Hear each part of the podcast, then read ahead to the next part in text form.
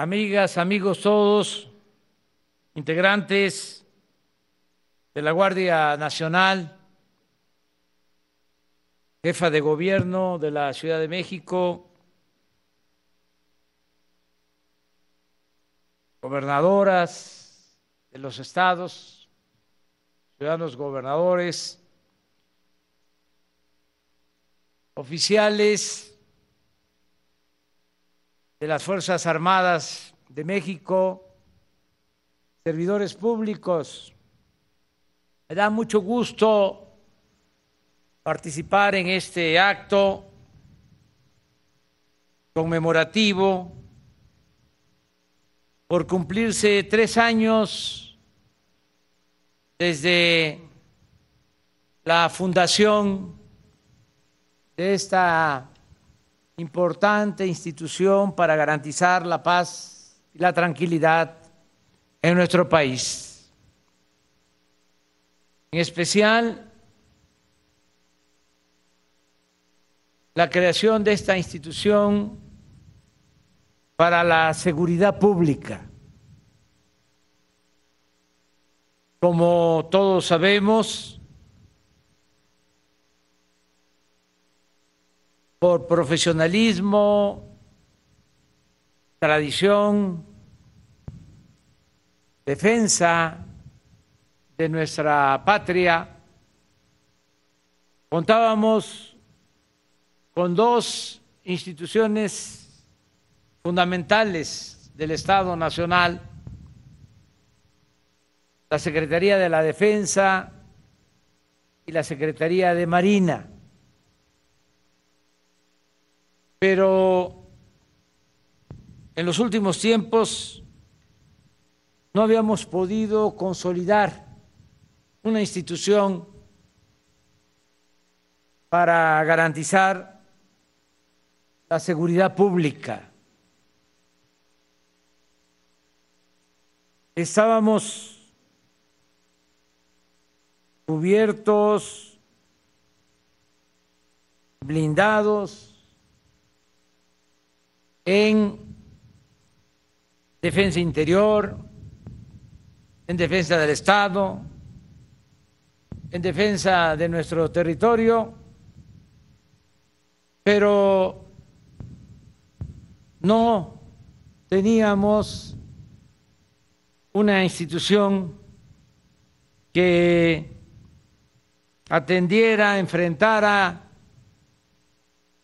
el principal problema de nuestro país, sobre todo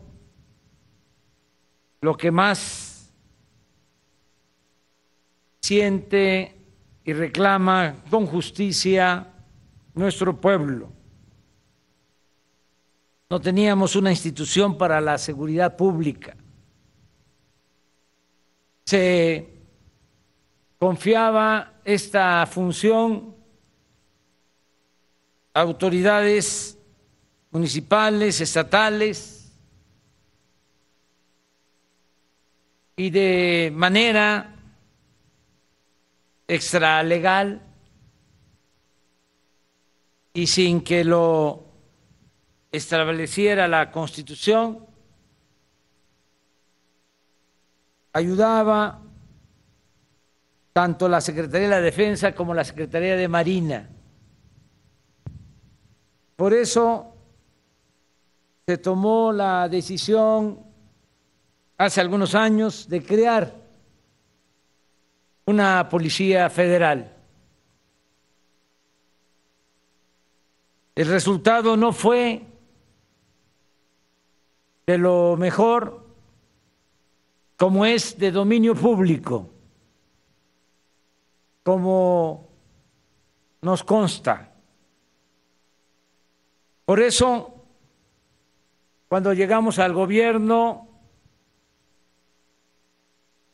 tomamos la decisión de enviar al Congreso una reforma a la Constitución para que se permitiera tanto a la Secretaría de la Defensa como a la Secretaría de Marina ayudar en funciones en tareas de seguridad pública.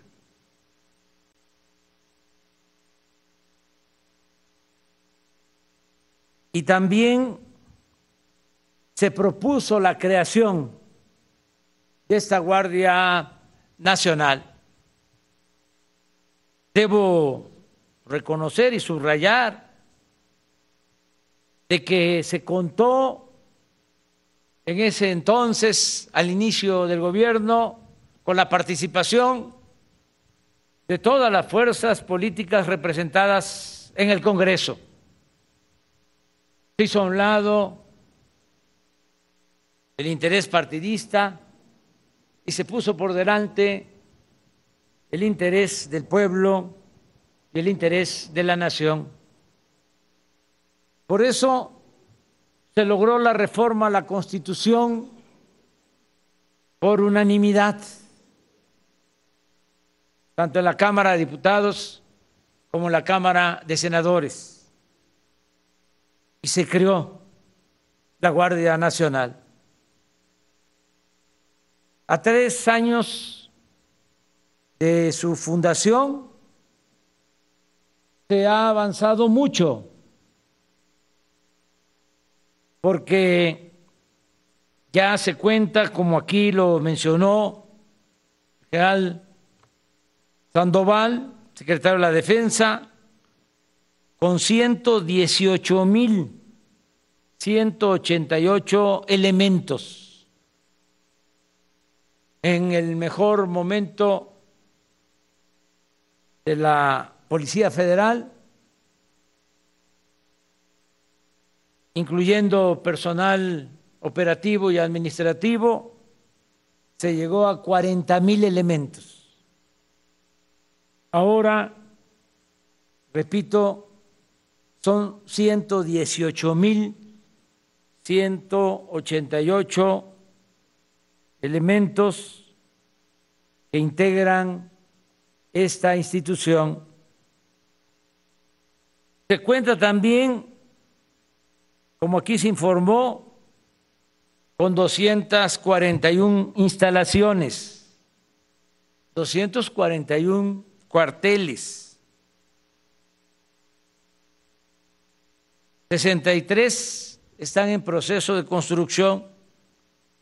Se tienen proyectado construir 190 más y han sido asignados por la Secretaría de la Defensa y por Marina 100 instalaciones. De modo que para finales del gobierno que represento se contará con alrededor de 500 instalaciones de la Guardia Nacional y ya se están incluyendo en las nuevas instalaciones la construcción de unidades habitacionales para personal y sus familias. Hemos avanzado, sin duda.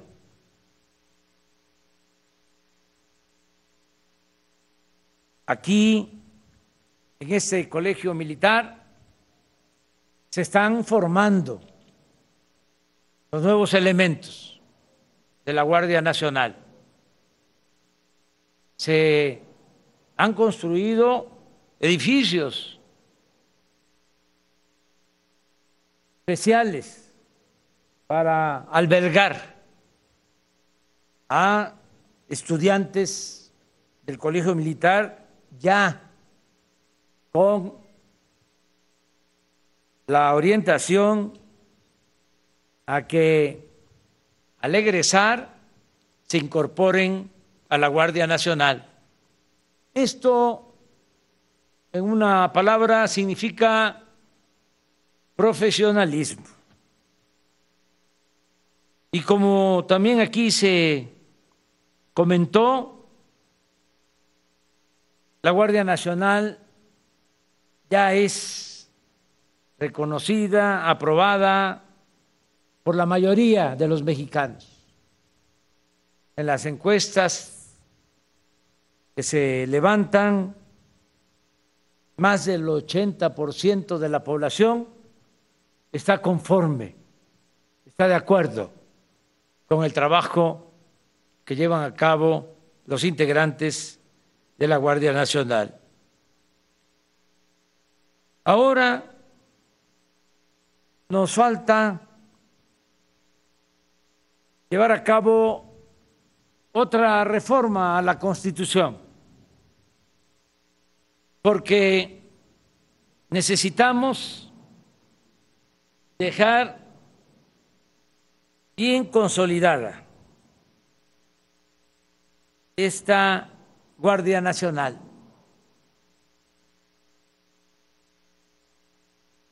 Aprender de lo sucedido, de cómo cuando no hay profesionalismo, disciplina, orden, honradez, mística, las instituciones no duran, son endebles se destruyen. Esto suele pasar en todas las organizaciones. Si una institución no tiene mística, si no hay una doctrina, si no hay principios, si no hay ideales, es muy difícil que se conserve y que resista las tentaciones del poder y del dinero. Por eso tenemos que lograr que la Guardia Nacional dependa de la Secretaría de la Defensa Nacional. Ese es el propósito. Si dejamos a la Guardia Nacional dependiendo de una secretaría o de una institución sin el profesionalismo, la disciplina, la doctrina, vamos a cometer el mismo error. Y no podemos ya equivocarnos. Sí es importante la Secretaría de Seguridad Pública, sí es importante la Secretaría de Gobernación, pero en este caso tan determinante para la vida pública de México, tenemos que buscar que la Guardia Nacional quede inscrita en una institución como la Secretaría de la Defensa. Que la Guardia Nacional se convierta en otra rama de la Secretaría de la Defensa. Así como existe el ejército, la Fuerza Aérea, que dependa de la Secretaría de la Defensa, la Guardia Nacional. Se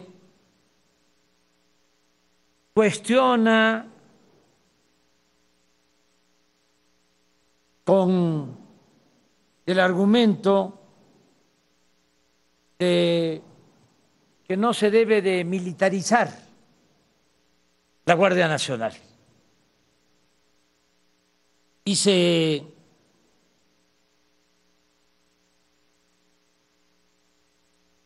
ponen por delante, como todo lo, lo deseamos, el respeto a los derechos humanos. Pero debe también valorarse de que nuestro ejército tiene un origen peculiar. No es como otros ejércitos de otros países del mundo.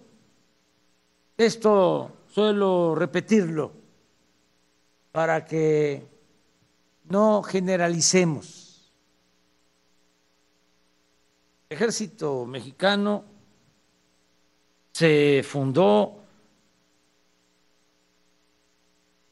al siguiente día, a unos días de el asesinato cobarde del presidente Francisco I. Madero y se fundó por iniciativa de Venustiano Carranza para restaurar la legalidad y hacer valer la democracia de nuestro país. Es un ejército que surge para oponerse a un golpe de Estado. Ese es el origen de nuestro ejército. Y a pesar de errores cometidos como todas las instituciones y gobiernos, su desempeño ha sido ejemplar a lo largo del tiempo.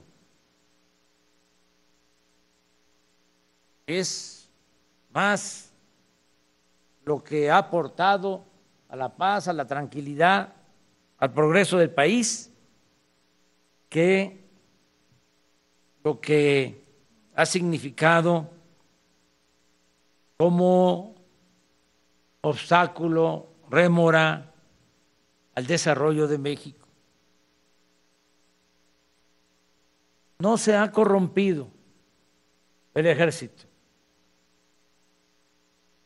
En tiempos en que imperaba la corrupción.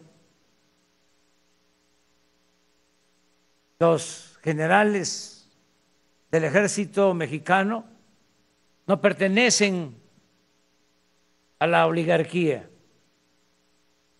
Por eso digo, no es lo mismo este ejército que el de otros países.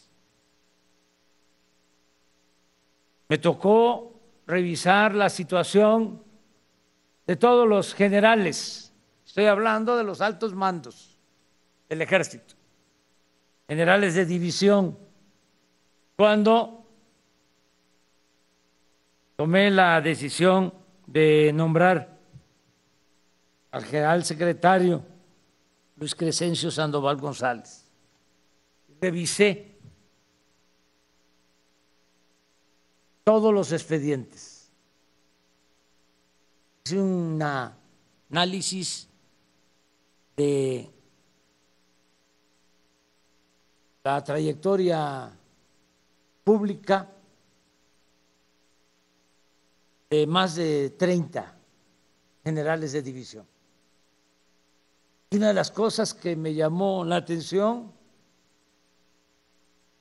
que debe tenerse en cuenta, es que la mayoría, todos los generales de división, son hijos de campesinos, de obreros, de comerciantes, de militares.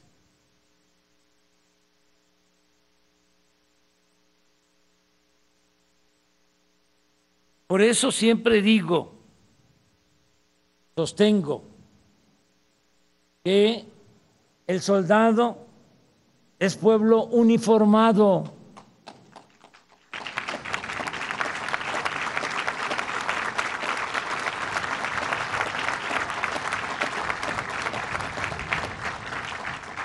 ¿De dónde son? La mayoría de los soldados. De los estados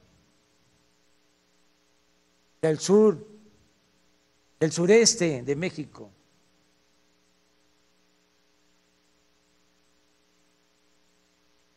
Con todo respeto, la proporción es como de 80 a 20 si se compara el sur con el norte. Vaya que hay buenos soldados y muy buenos oficiales en el norte del país.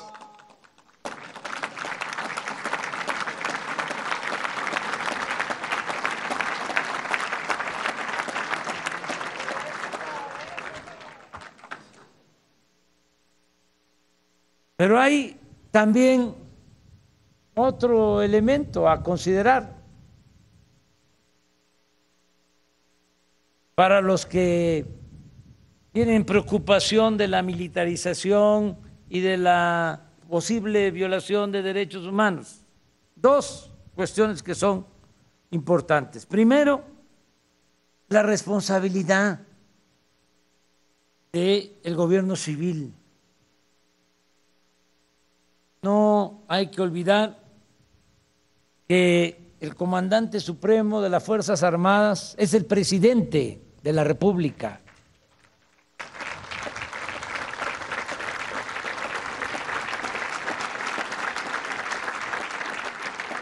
Y de ahí dimanan las órdenes. Entonces, si el presidente no tiene afanes represivos. Si el presidente considera que la paz es fruto de la justicia y que no se puede enfrentar la violencia con la violencia, pues no hay nada que temer. Y esto se va a ir estableciendo a lo largo del tiempo y se va a hacer a un lado porque no conviene a nadie el afán autoritario. Todas las guerras son malas. Para eso se inventó la política, para evitar las guerras. Tenemos que tomar en cuenta el que si no hay la orden de reprimir al pueblo, repito, no hay nada que temer. Y estoy convencido de que los gobiernos civiles en el futuro van a ser gentes sensibles, que cada vez van a profesar más amor a nuestro pueblo, más amor al prójimo. Lo otro que es importante que se sepa es que desde antes de que nosotros llegáramos al gobierno, ya en las escuelas de formación militar, tanto en la Marina como en el Ejército, ya se hablaba y se enseñaba la materia de respeto a derechos humanos. Y ya es algo que está en todos los planes de estudio, tanto en este colegio militar como en las escuelas de la Armada de México y desde luego en esta nueva institución, la Guardia Nacional. Por eso hay que darle la confianza a esta nueva institución y dejarla en buenas manos, cuidarla para que permanezca, que no sea flor de un sexenio, de dos, sino que sea una institución que dure siglos, como las guardias nacionales en otros países que ya llevan siglos desde que se fundaron. Son instituciones muy consolidadas. Aquí se habló de algunas de ellas, que por cierto están vinculadas en varios países a las Fuerzas Armadas. Yo estoy seguro que las gobernadoras, la jefa de gobierno, los gobernadores aquí presentes nos van a ayudar a convencer a los legisladores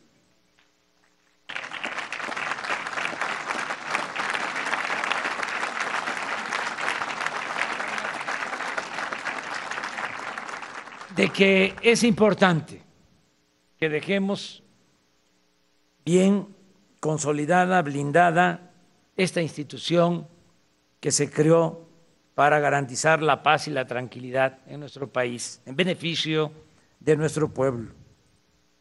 Termino pues agradeciendo a Rosa Isela Rodríguez, secretaria de Seguridad Pública, por su apoyo Rosa Isela Rodríguez es la coordinadora del Gabinete de Seguridad, es la que conduce todas las reuniones cuando recibimos diariamente el reporte, el parte de lo que sucede en materia de seguridad en todo nuestro país. Aquí también aprovecho para hacer un reconocimiento, no está por cuestiones familiares, al general Luis Rodríguez Bucio, comandante de la Guardia Nacional.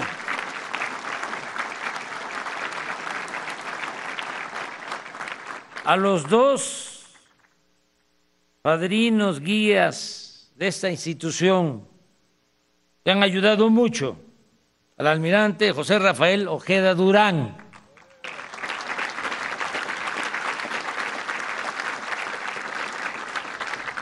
y por supuesto al general Luis Crescencio Sandoval González.